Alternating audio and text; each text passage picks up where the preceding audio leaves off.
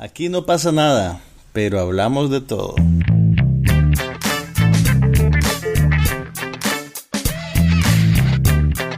Un podcast sobre cine, TV, tecnología y todo lo demás.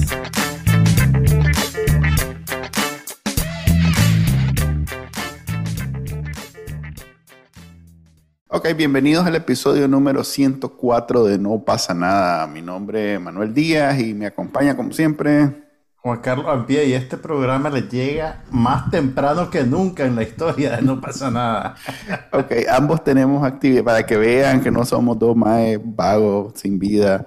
Tenemos actividades sociales el viernes. No somos nerdos, no somos nerdos y redentos. Entonces tenemos actividades sociales hoy más tarde, así que eh, vamos a grabar hoy a las diez y media hora de Nicaragua hagámoslo como experimento. Acabamos de arruinarle la jornada laboral. pues digamos que a los, a los 10 más que lo escuchan en vivo, este, lo siento. No trabajan mucho que se diga.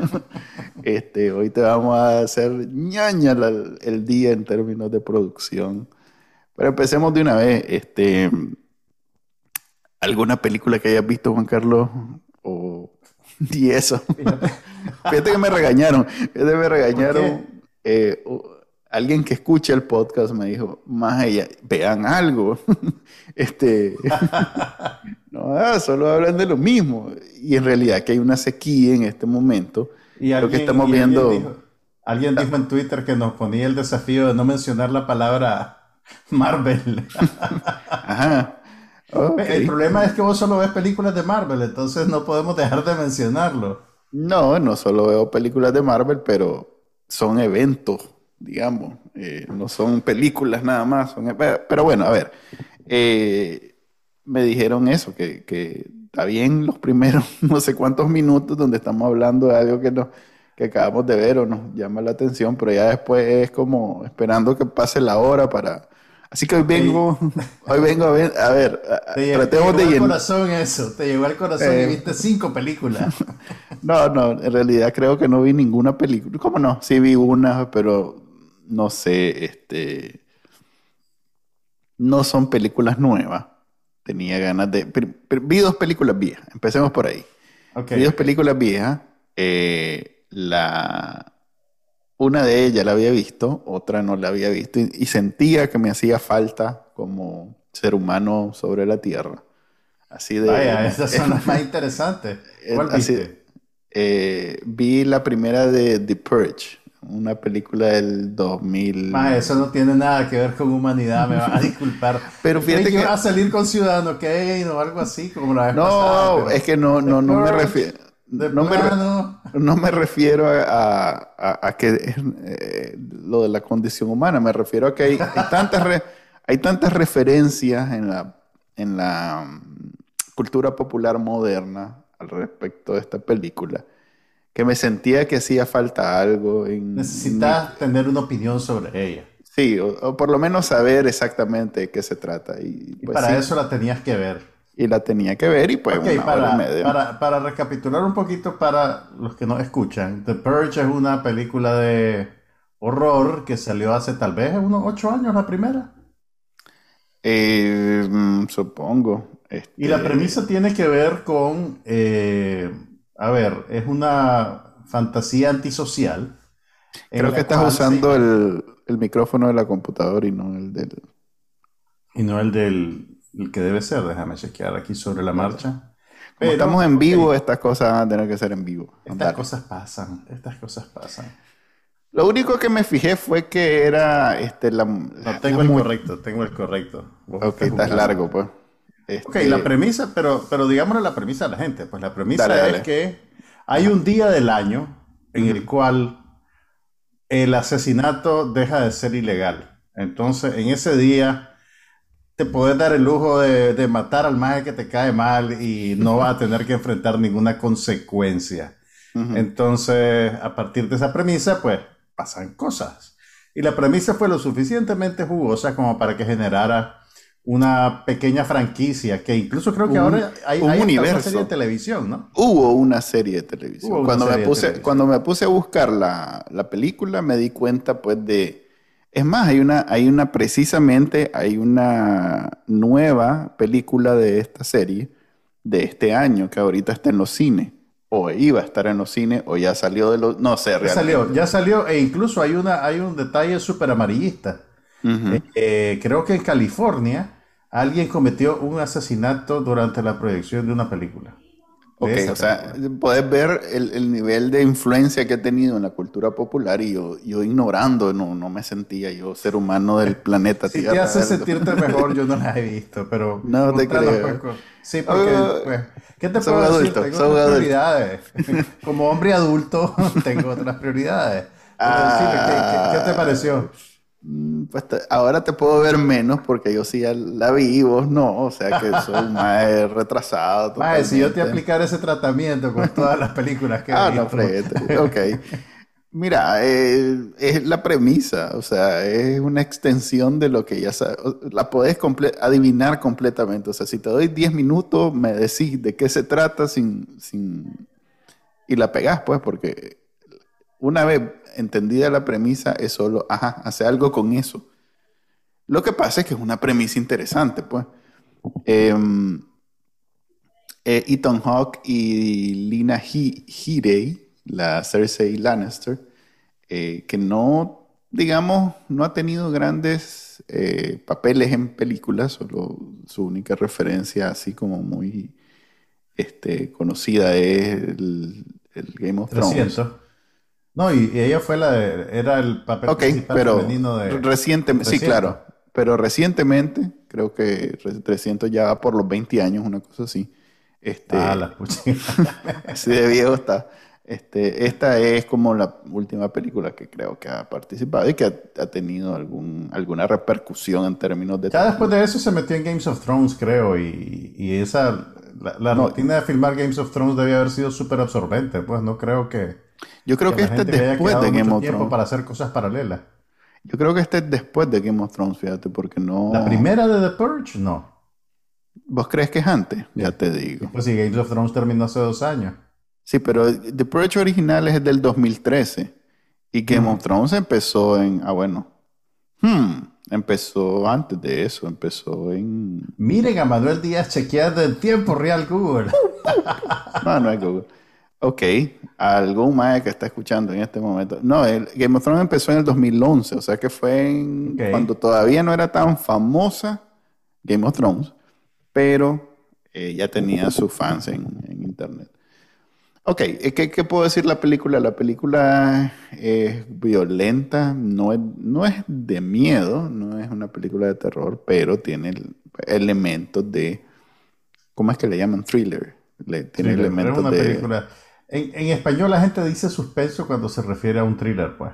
Ok, es como... Yo pensaba eh, que era más horror, pero supongo que no. Mm, pues qué horror vas a tener si... Pues, eh, o sea, a ver, hay, hay técnicas del director que son del, horror, pues eso de que no sabes qué va a pasar y de pronto le suben el volumen y, y eh, pero son más que todo artilugios, no necesariamente te da miedo, simplemente se metió alguien en tu casa y no, necesariamente vas relajado a buscar. Em, no tengo nada más que decir de la película. Es exactamente lo que te esperaba. el trámite. Cumplí el trámite de haberla visto.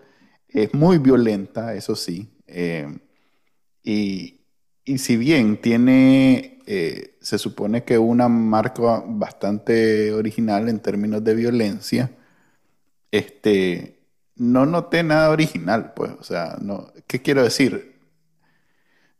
Mm, ¿Cómo decir? Si has visto algunas películas de suspenso, de esas como The Shining, o que, es un poco más horror, eh, pero que son así bien crudas y bien tratando de eh, mostrarte una cara del ser humano perturbado, este, sociópata, eh, extremadamente violento, entonces has visto esto. Así que no siento yo que... ¿Y vas a quedar invitado para ver las otras o ya las has No, para nada. Fíjate que lo relaciono mucho con, ¿cómo se llaman las películas de Jigsaw? Este, eh, Saw. Saw. Que la original es muy entretenida, porque no sabes qué va a pasar, eh, la trama es original. Pues, gente, voy a dejar de decir original y voy a decir... Eh, tratar de ser original, maje. Sí, voy a tratar de ser original. Mejor tu adjetivo. Es que, es que no, no, quiero decir original realmente, quiero decir que es eh, ocurrente, pues, algo ocurrente. Ingenioso. Ingenioso puede ser la palabra. Entonces, So también tiene eso, pues que es una, premisa ingeniosa y la ejecución creo que es mucho mejor que la original esta de Purge. Ya después la serie de películas de The ya no tiene mucha, de Saw mejor dicho, ya no tiene mucho sentido porque son una extensión y siempre es lo mismo, pero esta sí, este, la original sí es muy buena, la primera mejor dicho, y la primera de The Purge no me, no me sentí que o sea, yo no hubiera seguido haciendo películas ni hubiera seguido yendo a ver okay, películas. Ok. Vos sabés que este año salió una película nueva de Saw eh, con Chris Rock. No. Se llamaba Spiral, creo. No, no, la vi, pues, pero sé que existe. Y como estás ahorita ahí, se juntaron dos intereses tuyos. Chris Rock y Saw. Sí, ok, sí. Ok, ahora, ahora es mi turno. Pues yo sí vi una película reciente, además de una vieja, pero después vamos a eso y se trata de una que también está actualmente en cine en Nicaragua, que se llama Cry Macho, que es la película nueva de Clint Eastwood. Y eh, ha sido noticia porque, em, bueno, Clint Eastwood tiene 91 años y sigue y Todavía hace buenas películas. Y no... Todavía hace películas y en este caso no solo dirige la película, sino que también asume el papel protagónico. Ahora, esta película a ver, es interesante porque, bueno, pues nosotros cuando platicamos... una pregunta, ¿será que si él no fuera el director, lo igual lo sería el actor principal? A, pues Hollywood se le critica mucho que son muy... Eh, ¿Cómo se llama cuando eh, discriminas por edad? Eh, ah. eh, pero, a ver, espérate, es que, eh, ay, espérate, se me fue la palabra, estoy como... Ageism, no sé cómo decirlo en español. ok, bueno, discriminas por edad, pues. Decir. Ok, discriminan por edad. ¿Vos crees que los actores jóvenes están enfrentando una sequía de oportunidades? No, al contrario digo ¿Vos crees que si el director no hubiera sido el Ah, ok, si la industria hubiera financiado esta película. Okay, sí, que no hubiera sido él el director, pues entonces ah, hubieran reclutado a él como el personaje principal. Mira, esta película es un caso interesante porque eh, aparentemente Eastwood había tratado de hacerla desde los años 70. O sea, el, el, guion existe desde el 70, eh, desde algún momento de los 70, y él trató de hacerla, pero eh, yo creo que nosotros nunca estamos completamente conscientes de la naturaleza del negocio de hacer películas y puede pasar. Debe ser que no hemos hecho muchas películas. Probablemente. No, pero también pasa con el público en general. Pues uno piensa que, que las películas se hacen en un proceso continuo, pero realmente vos puedes tener un proyecto que simplemente no termina de alinearse cuando vos querés y lo engavetás y pasa mucho tiempo y al final pues no te das cuenta cuándo resulta que es el momento de hacer esa película o todos los factores que necesitaba se alinean en el momento preciso.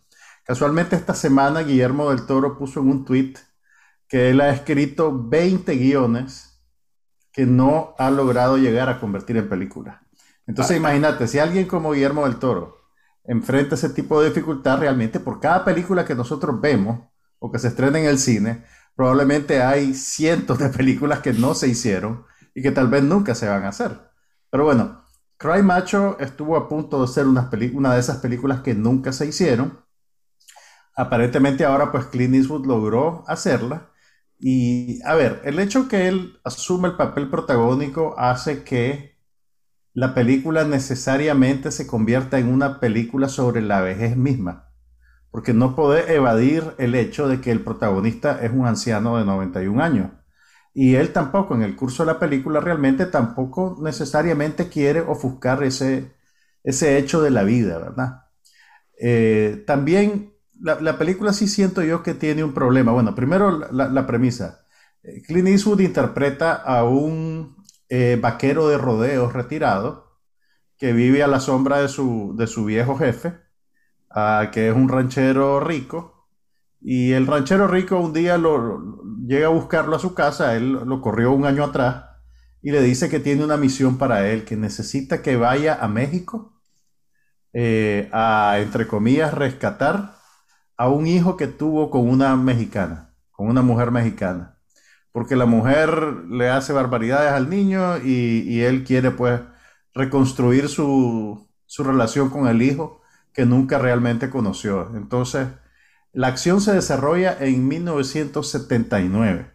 la película expresamente te da te da una fecha y, yo creo que eso tiene que ver un poquito con la necesidad de em, justificar ciertas, cierto paternalismo cultural que tiene la película. Tal vez no estoy todavía ordenando mi idea, no he escrito mi crítica, pero el, el, tono de, de, los personajes mexicanos que aparecen en la trama.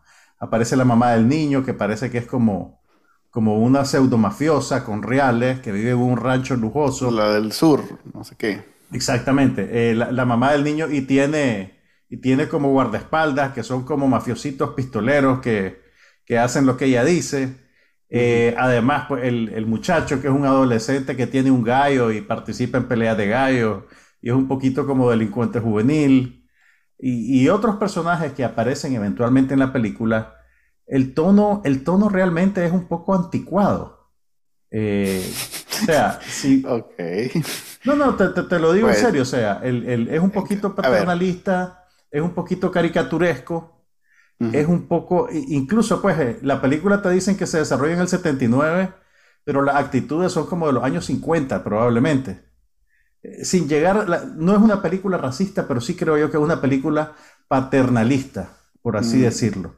Y hay algo caricaturesco. En el peor sentido de la palabra, ¿no? No, no necesariamente, no necesariamente. Es, yo creo que son, son tal vez muy simples. Yo creo que en, a ver, el tono de la película eh, no, no, pretende ser un drama realista, es como que estás viendo una fábula, por así decirlo, ¿me entendés? Entonces, no son necesariamente personajes realistas. Eh, incluso, pues, el, el, y esto es probablemente lo, lo más probablemente el, factor en el cual la edad de Eastwood se vuelve eh, evidentemente problemático en términos eh, de desarrollo dramático de la película. Vos ves a un viejito de 91 años y casi todas las mujeres que aparecen en la película se le quieren tirar encima, incluyendo a la mafiosa. o sea, la mafiosa es, ves, una mujer una mujer voluptuosa, como de cuarenta y pico de años, pero que podría ser villana de telenovela, ¿verdad? Eh, en camisón y no sé qué, y le llevan al viejito al cuarto y lo quiere seducir.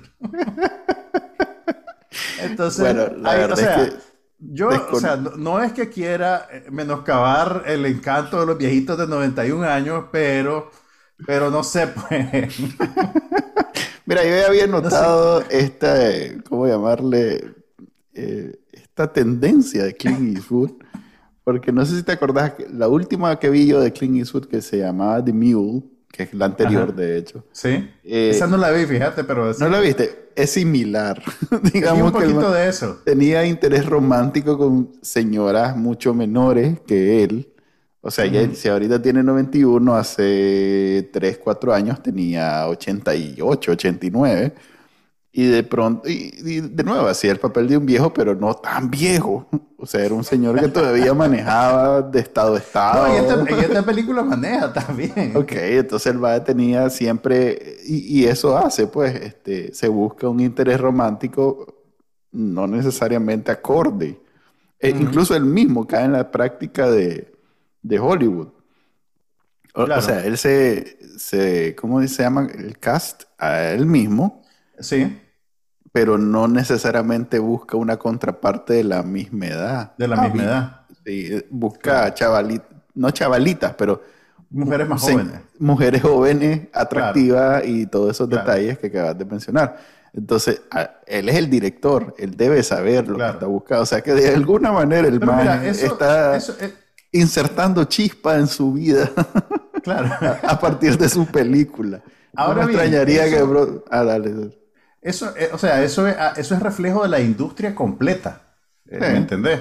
no es solo Clint Eastwood que es un viejito morboso. Recuerda, ya, lo arruinaste, no, no, es un viejito, o sea, es, un señor con... E incluso te diría, el, el, pero por ejemplo, eh, en este caso, el, la, la, la, mujer que hace el papel de la, de la, de la mafiosa, pues no es una, no es una colegiala.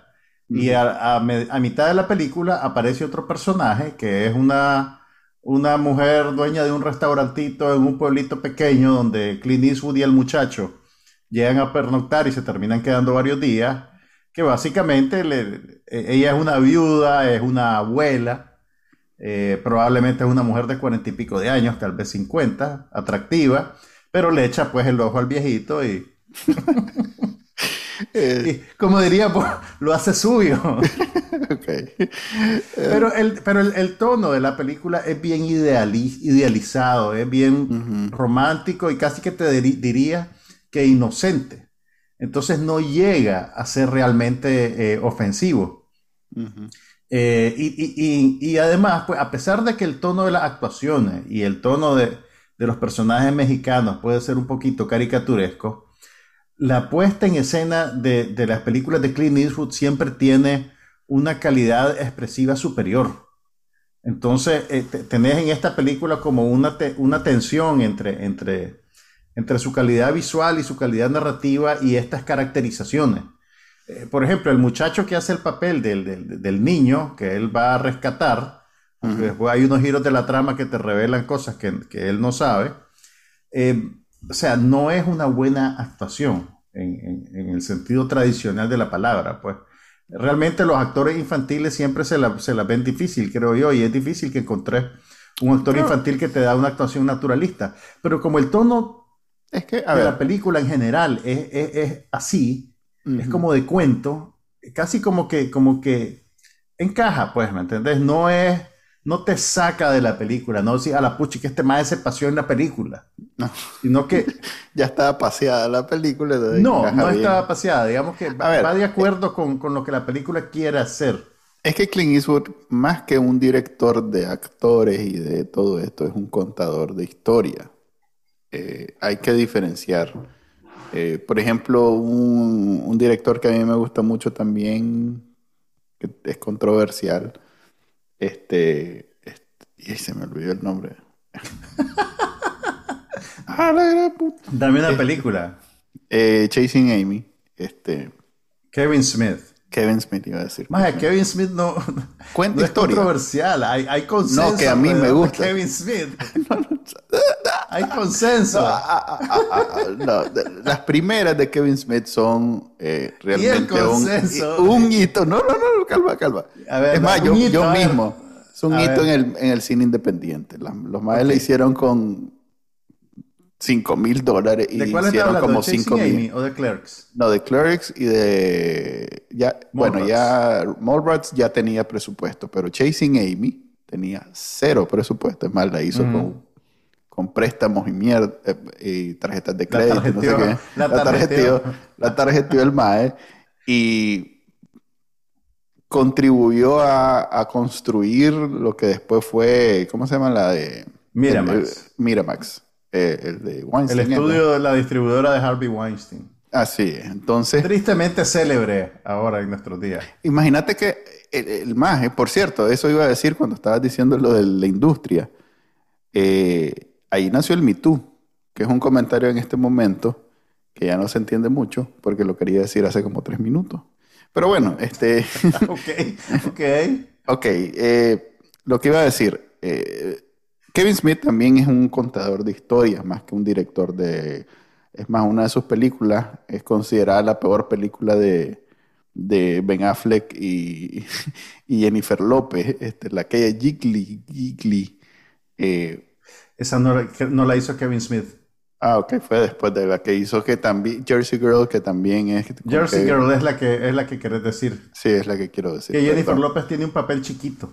Aparece creo que en un flashback. Sí. Ok, lo que quiero decir es que sus películas no son necesariamente una joya de la actuación ni de la cinematografía, pero tiene historias interesantes. En este caso, Kevin Smith es más comedia que drama. Eh, Y por eso es que tiene gente que sigue su carrera. Ya hoy en día, pues nada que ver. Pero en el momento sí era muy buena. Yo, eh, Clint Eastwood, yo también ah, simpatizo mucho con sus películas. Manuel está experimentando ponerle fondo musical al, podcast. Pero no, no me parece que sean eso. Ninguna de ellas me parece que sea una gran película en términos de eh, actuación. Ahí vamos a estar en desacuerdo porque yo te diría que Clint Eastwood sí es un director sustancial del cine americano. Lo que pasa es que esta película pues simplemente es una película de menor calibre dentro de su filmografía. Pues, y obviamente pues tiene que ver un poco con, con, yo aprecio más el lugar en el que él se encuentra en la vida. Yo aprecio más sus historias. Es una película dominguera, o sea, una película que se puede ver y que te trae, pasa el rato, tiene cosas bonitas. Eh, pero sí, o sea, Clint Eastwood es un cineasta mayor, simplemente esta no es una de sus mejores películas. Yo siempre he apreciado más sus historias que su... Eso, pues, que, sea. Además, esta película me, suena demasiado a una que hizo Liam Neeson recientemente que se llama, no sé, el Franco, The Marksman, eh, que es básicamente la misma premisa. Un viejito agarra a un chavalo en México y son las aventuras de los dos maes en la frontera. Este, no terminé de ver The Marksman, así de mala, ¿eh? Le vi como media hora. Y dije, no, no puedo, no puedo, y la apagué. Este, ni siquiera me dormí, pues. Todavía eso es algo que aprecio de algunas películas. Eh, esta es malísima. Y, Liam Neeson tiene como, no sé, cinco años de sacar cuatro o cinco películas al año. Yo no sé quién las va a ver, porque en realidad la gente las ve, pero son muy, muy, muy, muy, muy malas. ¿Sabes qué, ¿Sabes qué tiene esta película interesante? Yo creo, bueno, en parte viene por, por ubicar la acción en el, 70 y, en el 79, el 78, no recuerdo bien ahorita. Pero te saca un poquito de la, de la realidad actual eh, del, digamos, de la dinámica tóxica que hay frente a la migración en la frontera sur de Estados Unidos y te retrata, eh, te retrata, digamos, esa cultura porosa que hay alrededor de la frontera, en, la cual la gente, que, la puedes ver también en Nicaragua, en la frontera sur, pues, que la gente, la gente que vive cerca de la frontera realmente se cruza y tal vez van a la escuela en un país, trabajan en el otro y digamos que, no tiene ese elemento eh, político eh, volátil, contencioso, que, se ha generado cuando se presenta la, migración como un problema. Eh, entonces, la película tiene un, segmento bien extenso em, en el cual ellos se quedan básicamente viviendo en un pueblito fronterizo y no hay, pues no, no, no, no hay, digamos, suspicacia, no hay drama. No hay lo que hay ahora, pues. No, hay, lo que hay ahora, pues, realmente. Entonces, entiendo. Casi que, casi que es, eh, es una cuestión casi que idílica. Eh, cómo retratan ese espacio en el cual se funde la cultura norteamericana, estadounidense, la cultura mexicana, y, coexisten en un mismo lugar y en un mismo espacio. Eso, eso es casi, es, es una cosa bien, bien particular y yo creo que, que, se vuelve poderosa a la luz del momento en que estamos viviendo. A pesar pues de que es una cuestión eh, bien casi que romántica, pues. Viviendo, viviendo aquí en Texas me he dado cuenta que hay pueblos que todavía funcionan así, pues que digamos, eh, vos vivís en la frontera y todos los que trabajan en el pueblo viven en México.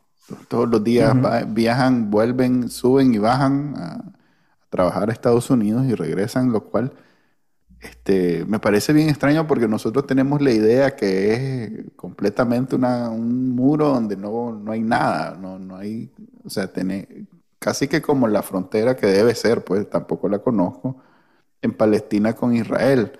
Pero no, para nada, es una cuestión bien traficada, bien común, todo el mundo pasa todo el día, es una cuestión bien... Pero bueno, eh, puedo ver cómo este madre tiene interés en eso porque The Mule es muy... Mucho de eso tiene, pues. De cómo eh, la vida en, las ciudades fronterizas de Estados Unidos eh, están muy conectadas con México. Eh, uno, no, uno no piensa, pues porque Estados Unidos ahorita vive toda esta, eh, no sé cómo llamarle, ola de eh, xenofobia. Y, y, si te vas a esos pueblos, a esas ciudades, no, no funciona así, pues. Debe ser que como... Yo aquí estando en Houston, que es una ciudad con mucho, mucha diversidad cultural, no ves nada de eso, pues no ves a nadie haciendo, ala, que se vayan.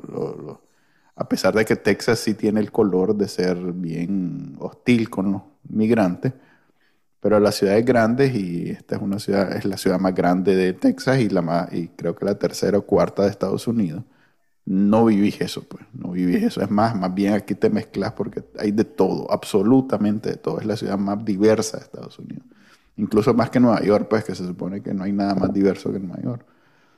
Entonces, es interesante vivir aquí para conocer todo eso, pues no, no hay que hacerse la idea que como lo viste, como en las noticias dice que la política funciona de esa manera, pues, pero, no. Quise aportar eh, eso ya que no la vi.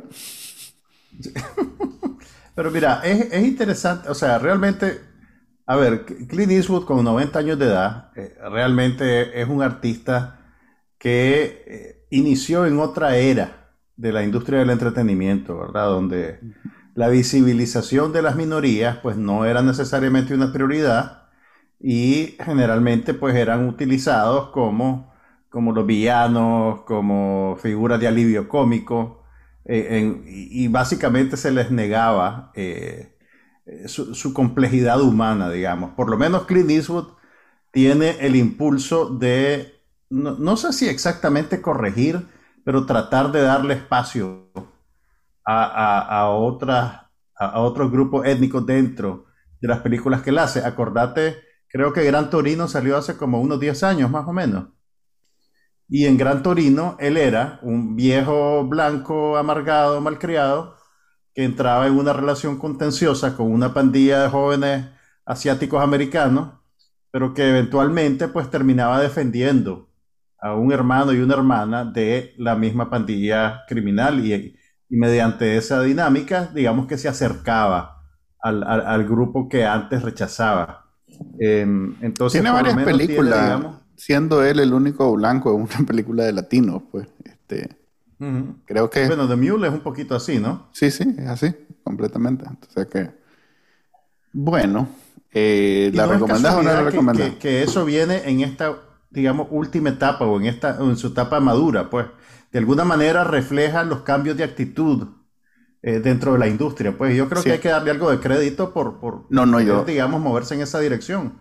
A ver, siendo él un, un ícono del, de los conservadores en Estados Unidos, me parece de mucho mérito que se haya dispuesto eh, ya al final de su carrera a hacer películas con, así, donde él es el único chelito en una película de latino, y no sea completamente el tema de eh, contribuir pues a ese... Es más, perdón. Te aseguro que hay mucha gente eh, así viejita, que no necesariamente ve películas donde hay latinos, que debe haber aprendido un montón a partir de Gran Torino, a partir de The Mule, a partir de esta nueva, eh, sobre este, los latinos en Estados Unidos, porque es la única ventana que deben de tener, por lo menos una, una ventana humana, no es una ventana, no es una propaganda, pues no es que claro. Clint Eastwood tenga la campaña de querer elevar la identidad latina, pero por lo menos los humaniza y, lo, y, les da otra... Es más, la introducción es muy al estilo del, del, del estereotipo, pues, el narco, el no sé qué, pero ya una vez que estás viendo la película, estás viendo seres humanos con los que te puedes identificar. Entonces te aseguro que más de algún viejito chele debe haber eh, a partir de estas películas cambiado su punto de vista. O sea que eso, a mí me parece eso muy, muy, muy bueno y muy meritorio y me, me parece un aliado en, en, términos de mensaje en Estados Unidos, sobre todo con los conservadores. Eh, don, don Kling, Don Kling. bueno, si, si te interesa la película está disponible en Estados Unidos en HBO Max y en Nicaragua se está proyectando en los cines, así que pueden verla si quieren desafiar la variante Delta del COVID. que no, mejor no. Yo vi otra película, pero no sé, no, no vamos a hablar de ella porque es una película que también la vi. A ver, la vi porque tenía rato quererla rever, no porque sea una película. Eh, vi la de. Una película que vos intencionalmente ves dos veces. ¿Qué película es esa? Eh, Out of Sight de Soderbergh. Ay, qué película, más linda. Sí. Se la necesitaba esa, esa, película se estrenó en el 98. Eso quiere decir. No había ni celulares, ¿no? O sea, no hay ni un. no hay nada. El madre todavía. Eh, pero peliculón. Qué, qué bueno. Tronco de película. ¿Y cómo te fue? No, bien, ya la había visto. Este, es que, ¿sabes que Quería ver una película de así de heist. Y no quería ver las Ocean's Eleven y todas esas. Entonces, esta era como la que andaba. Andaba un, un, antojo y esto cayó en el centavo. Pues cayó muy bien. Lo cual me llegó a una conclusión. Fíjate que no sé qué tan.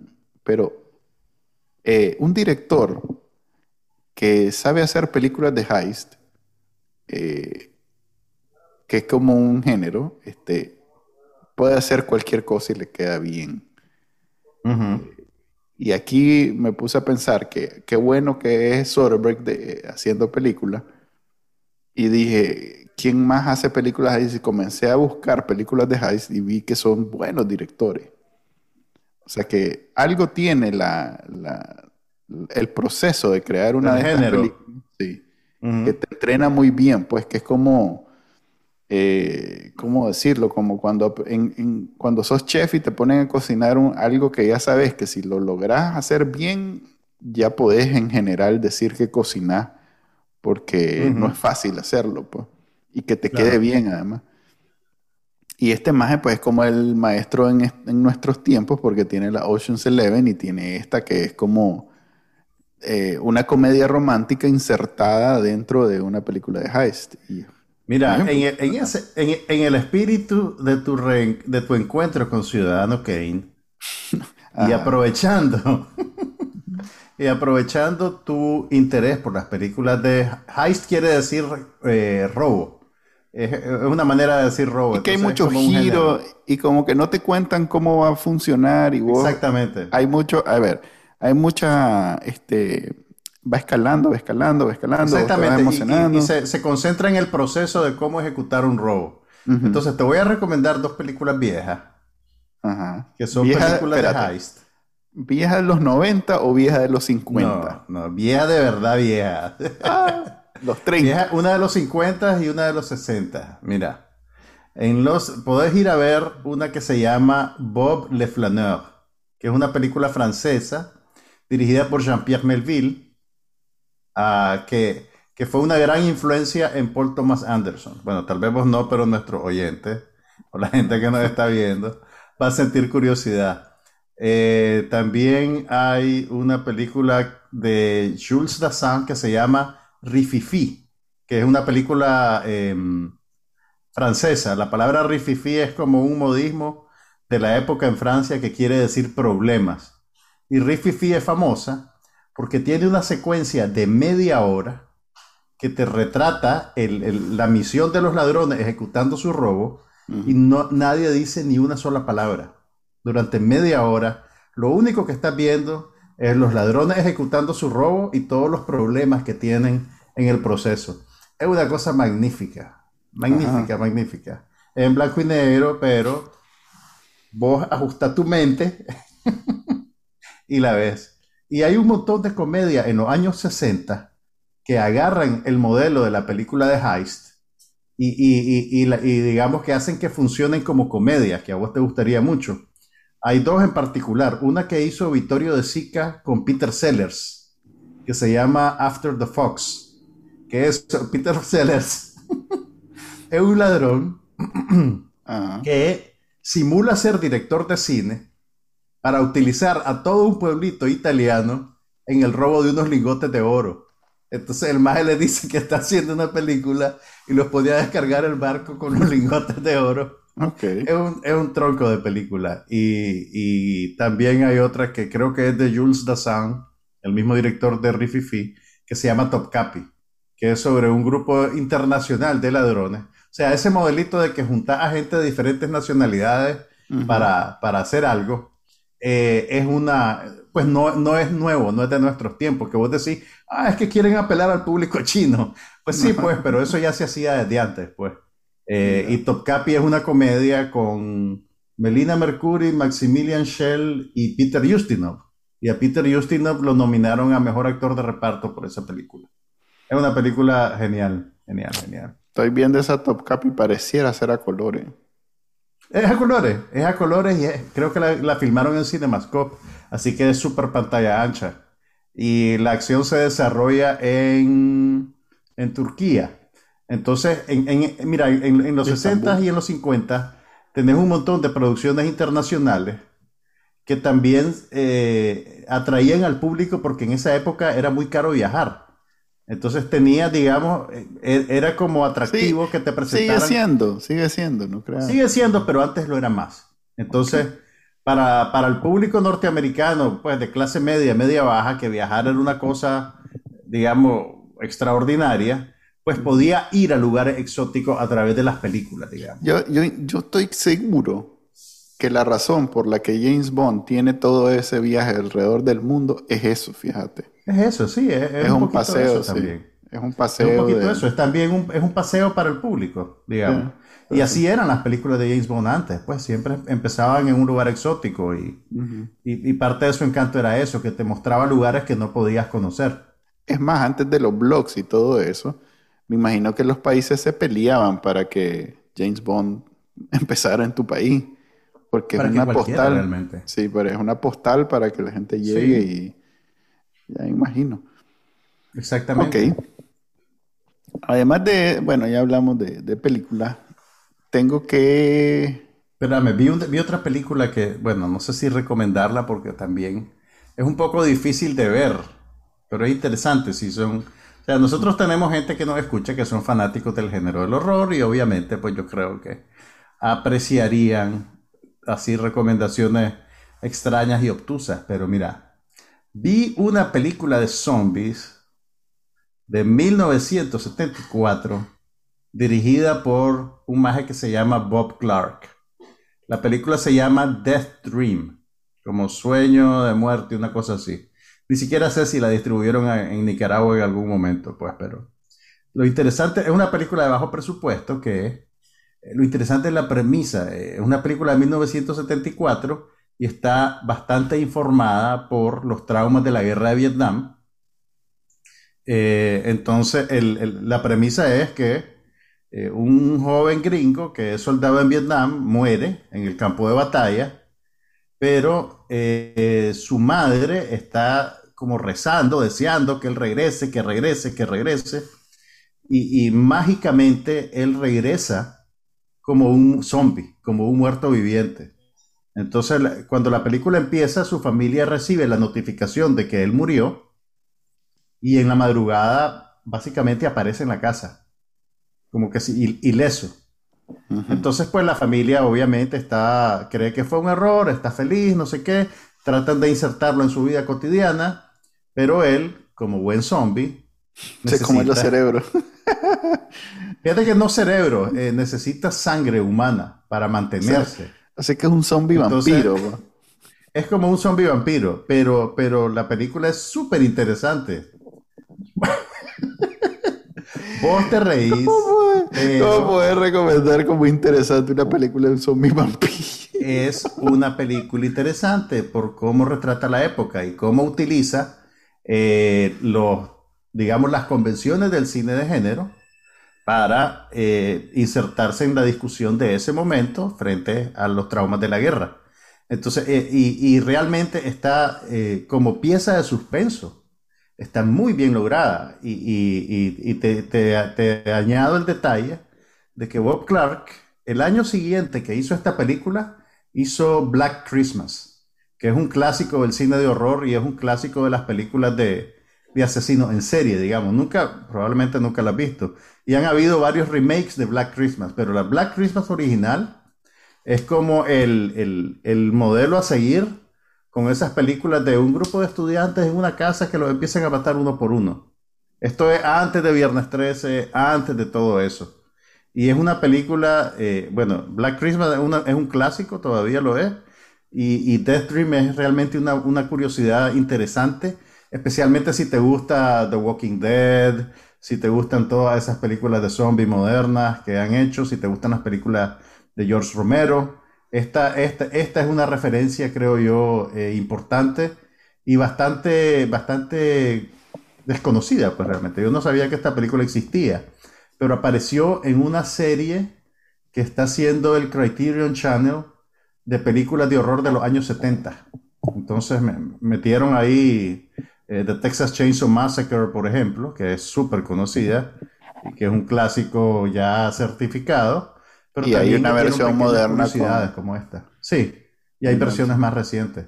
Pero esta película es, bien interesante y si, si tus notas son los zombies probablemente te va, te va a interesar verla. Y esa fue el, ese fue el segmento de zombies de No pasa nada. Juan Carlos Gracias. En esta edición con zombies vampiros. Ok, a ver. No, pero era el, en no televisión. sabemos cómo, pero el maje usaba una jeringuita para sacarle la sangre a la gente. okay. No lo ves en la cámara, no te lo enseñan. O sea, es el tipo de películas que te sugiere las cosas o que te muestra la, la violencia después del hecho pero, pero así lo hizo el maje. Ok, yo empecé a ver en televisión una serie que me andaba rondando este, bastante.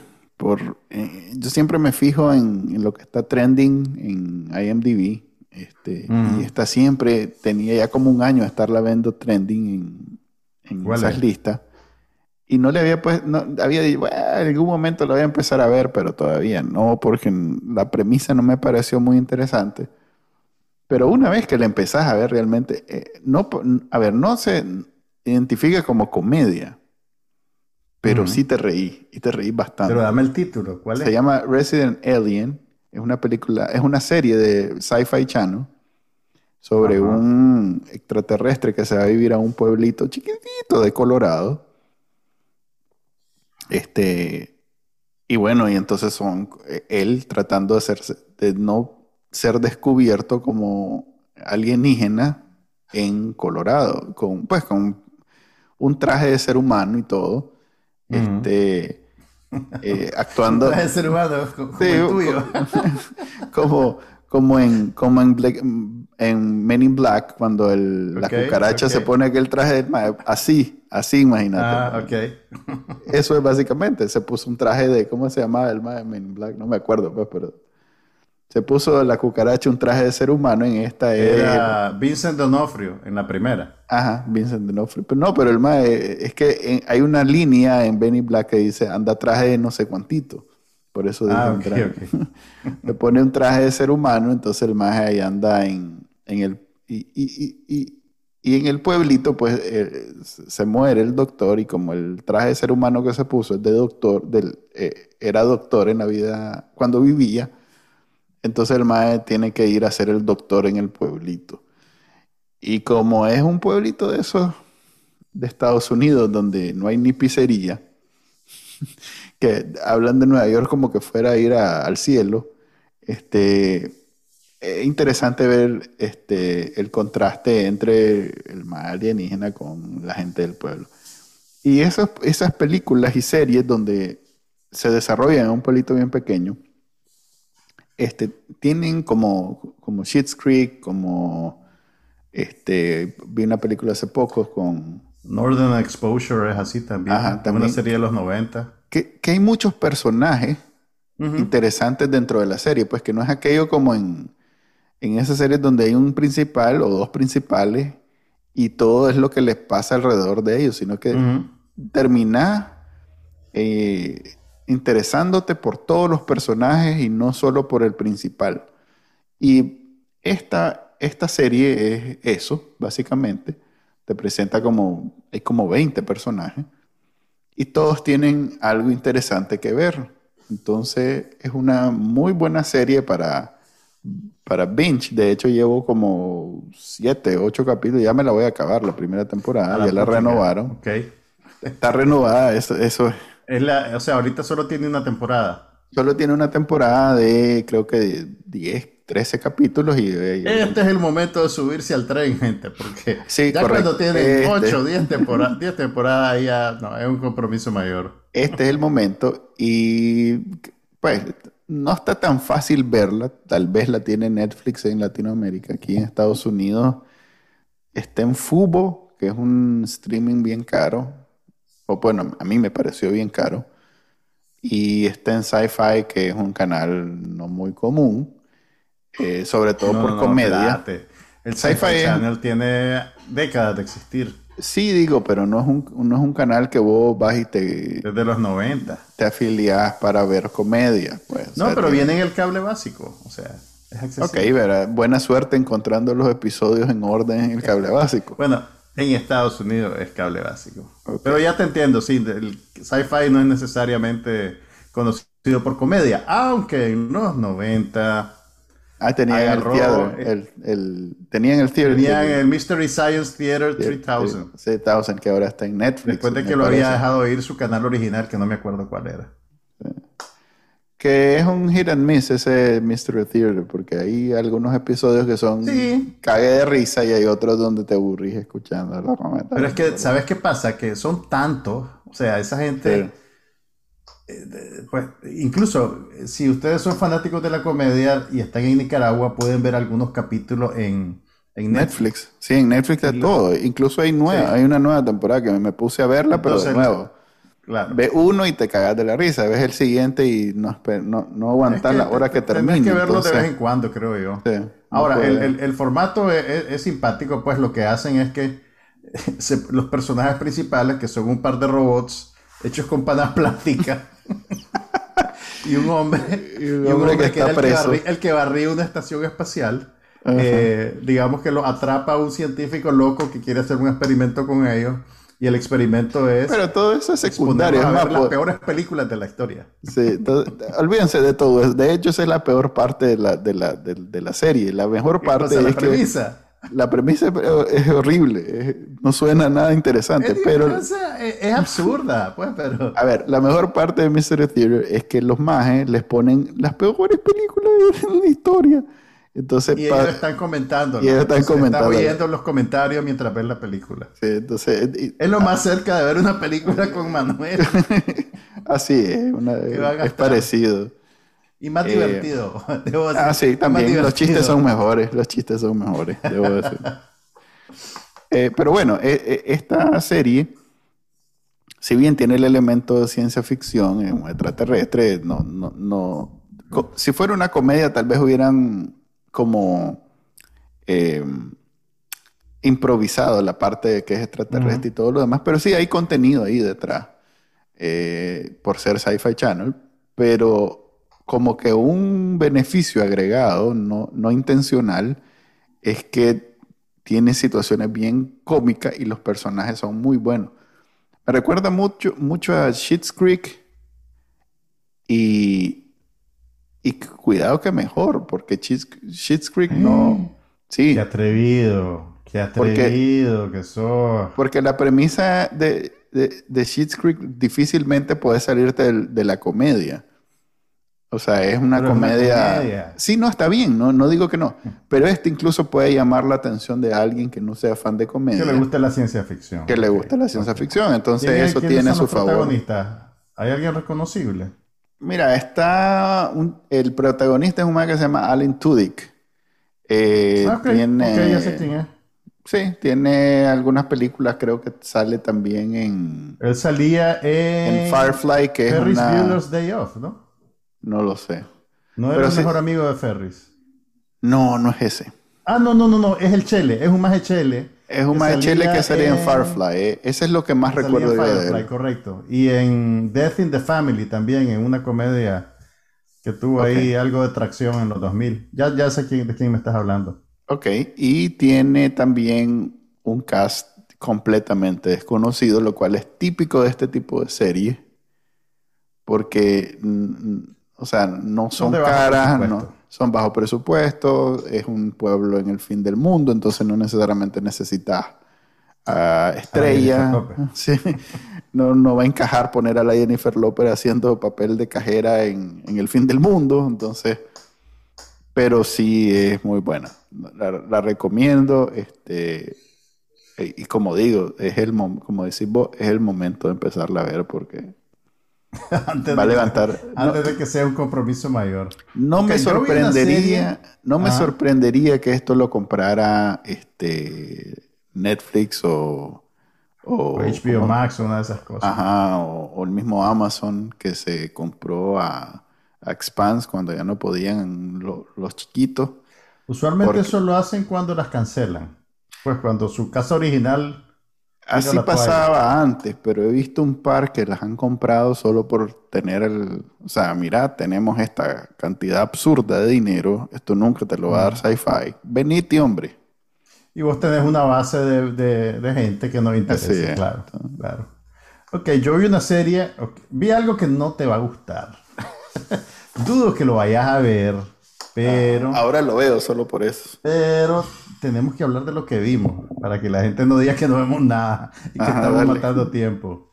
Salió la cuarta temporada de Dear White People en Netflix. Mm, ya la vi. ¿La, viste? Bueno, vi creo que la mitad de la primera. Ok, exactamente, ese es mi punto. La cuarta temporada, bueno, la, serie sigue las aventuras de un grupo de estudiantes en una universidad eh, eh, que mezcla estudiantes negros y estudiantes blancos, pero que tienen, digamos, como sus territorios bien definidos. Y está basada en una comedia que ganó premio en Sundance de un director que se llama Justin Simeon. Eh, pero bueno, la novedad de la cuarta temporada es que los estudiantes ya están en el último año. Entonces, esta es la temporada final. No va a ser como Beverly Hills 90210, que ya los maestros tenían 40 años y tenías que hacer de cuenta que estaban todavía sin bachillerarse. Em, pero la novedad es que esta temporada es musical.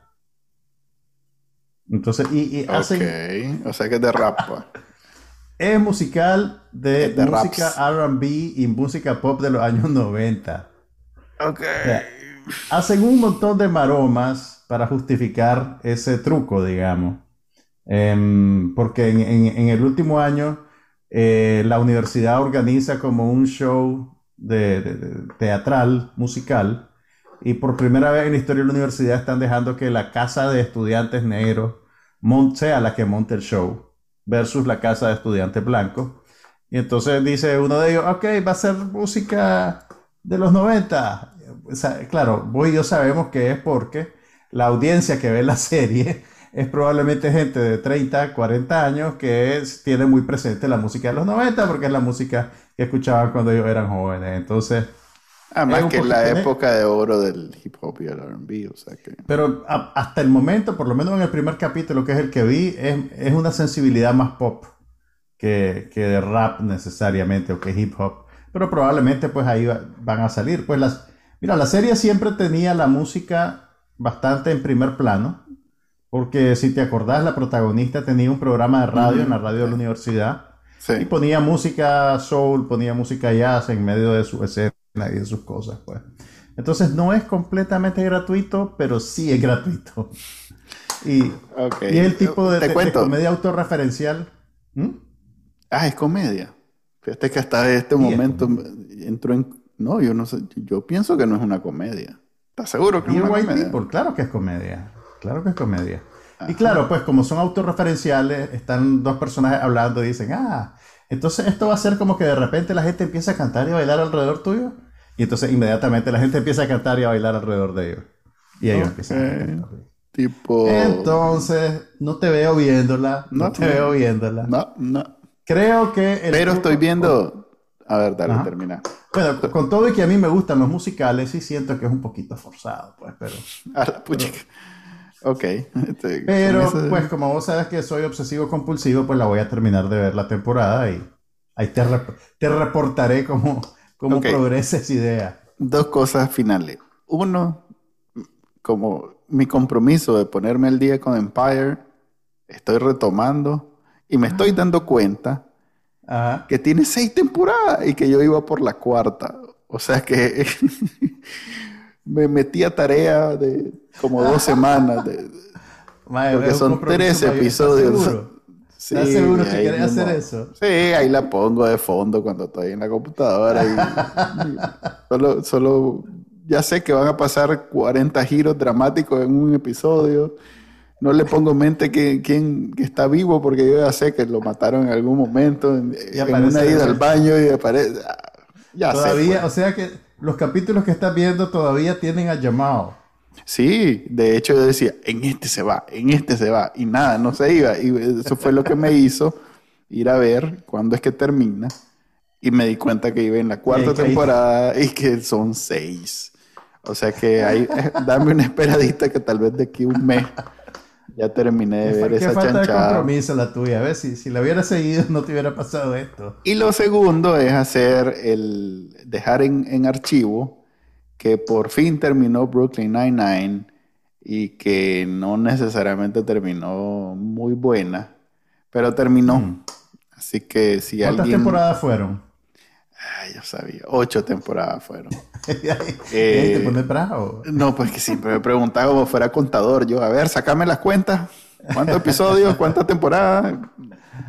Son ocho temporadas y eh, fue accidentado porque creo que Fox, pero en algún momento le iban a cancelar y entonces terminaba en esos finales que, que, Gallo Gallina, que tal vez el último, pero no el último.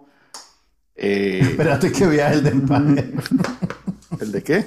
El de Empire, no. Espérate que vea el de Empire. no, no está al mismo nivel, definitivamente. Mira, cuando estés listo para que hablemos del final de Empire, avísame para verlo de vuelta. Porque ahorita no me voy a acordar muy bien, pues, pero. Yo te aviso. Ok, entonces ahí terminó Brooklyn Nine-Nine. Así que si alguien quiere lanzarse una comedia eh, consistente, esa es la palabra, consistente, eh, ahí tiene como, a ver, 8 por 10, 80 capítulos disponibles de 20 minutos cada uno. Mira, hablando... Pinch en un fin de semana. Hablando de comedia, ya, ya para irnos te voy a tirar una recomendación, no te voy a dar muchos detalles pero buscate una película que salió a principios de este año que se llama Barb and Star Go to Vista del Mar. Ajá. ¿Por qué? Es con la Kristen Wiig y con Annie Mumolo, que es la que escribió con ella Bridesmaids. Ok. Eh, creo que ya la vi, fíjate.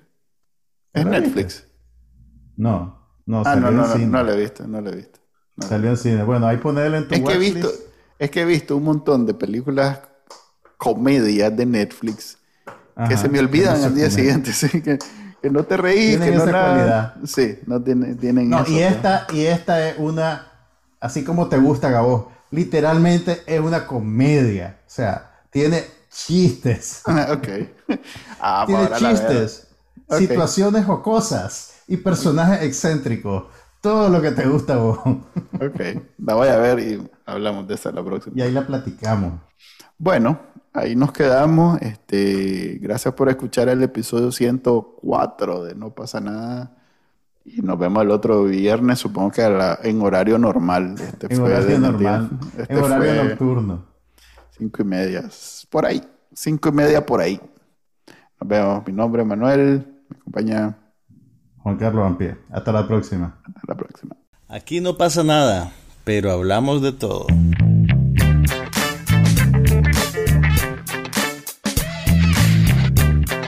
Un podcast sobre cine, TV, tecnología y todo lo demás.